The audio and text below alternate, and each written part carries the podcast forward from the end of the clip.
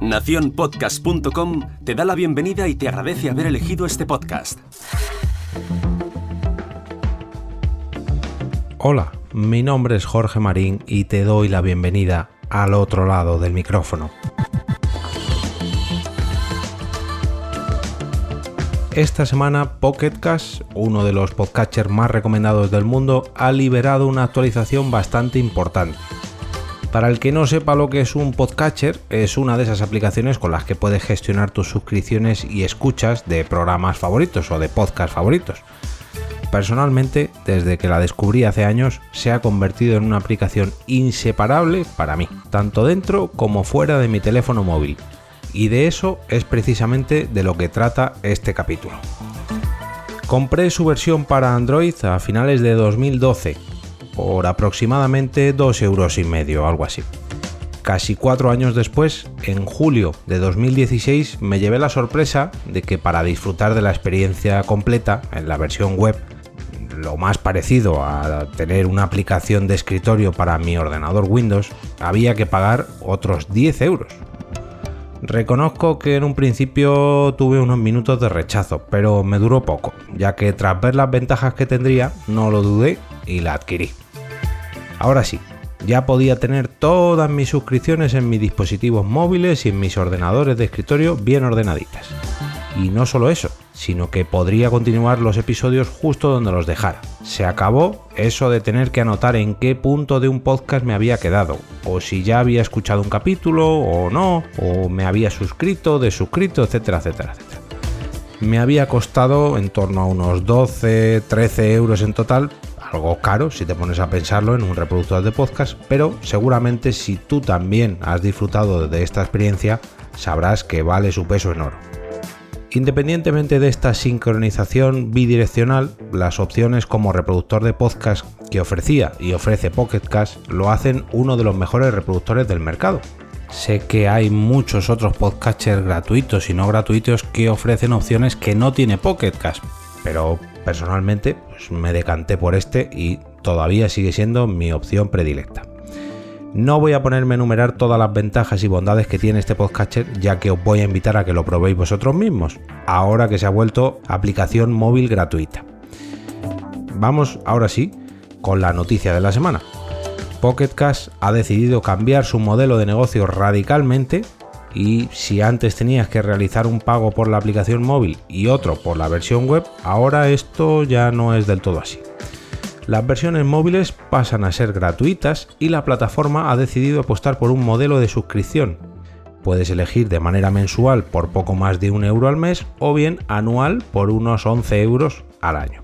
Con esto puedes disfrutar de la experiencia completa, lo que ellos llaman Pocket Cash Plus. ¿Qué ventajas tiene esta opción completa?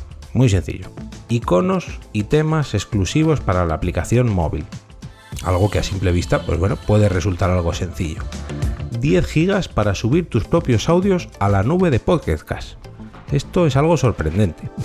Y lo más sorprendente de todo, la versión web y aplicaciones de escritorio para Mac y Windows, con su correspondiente sincronización. Y ya está. ¿Esa es la noticia que tanto ha dado que hablar? Sí no. Bueno, además de este cambio tan radical respecto al cambio de modelo de negocio, los usuarios que teníamos comprada la versión web nos llevamos la sorpresa de que a cambio de esa licencia de por vida que ya habíamos adquirido, ahora nos la correspondían con 3 años de suscripción a Pocket Cash Plus. Vamos, uno con todas las ventajas pro, pero durante 3 años. Yo personalmente no me quejé en ningún momento, porque incluso me pareció bien, entre muchas comillas, reconozco que, bueno, me sentí un poco estafado por el hecho de que esa licencia que yo adquirí era vitalicia, pero bueno, entiendo que las cosas evolucionan y tengan que cambiar con el paso del tiempo. Si me pongo a pensar en la de horas y horas y horas que he escuchado podcast tan cómodamente, no me hubiera importado incluso pagar la suscripción pasados esos tres años.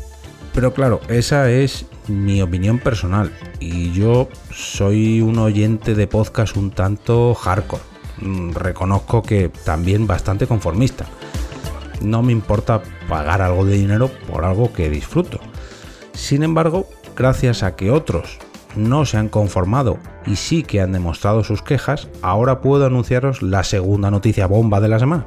Muchos usuarios de Pocket descontentos con la decisión de la empresa de esto de limitar a tres años lo que en teoría era una licencia vitalicia, se quejaron a través de los distintos medios a la compañía, por redes sociales, por Reddit, etcétera, etcétera, etcétera. Pues bien, Pocket ha escuchado todas estas quejas y ha decidido echar marcha atrás en ciertos sentidos y recompensar a todos aquellos que confiamos en ellos comprando la versión inicial de su plataforma web con, ahora sí, la licencia vitalicia. Bueno, perdón, en mi caso dura hasta el 2118, concretamente 99 años. Es de agradecer que una aplicación de podcast escuche a los oyentes de podcast, que suena un poco raro, pero oye, dichos oyentes también tienen voz, tal y como se ha demostrado en estos últimos días. Al igual que nos quejamos cuando nuestras quejas no son tenidas en cuenta, también debemos mostrar nuestro agradecimiento cuando sí que lo son.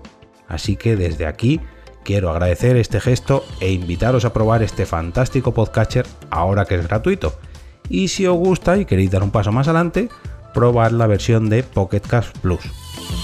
Antes de irme, quiero aprovechar y recomendaros una entrevista que realizaron a Owen Grover, el creador de Pocketcast, hace cosa de unas semanas desde la asociación Podcast, justo un par de semanas antes de este gran cambio. Y bueno, hay que también agradecer ya no solo la entrevista, sino el doblaje al castellano de dicha grabación. Así que a escucharosla para poneros al día de las novedades, entre comillas, de Pocketcast justo antes de este cambio.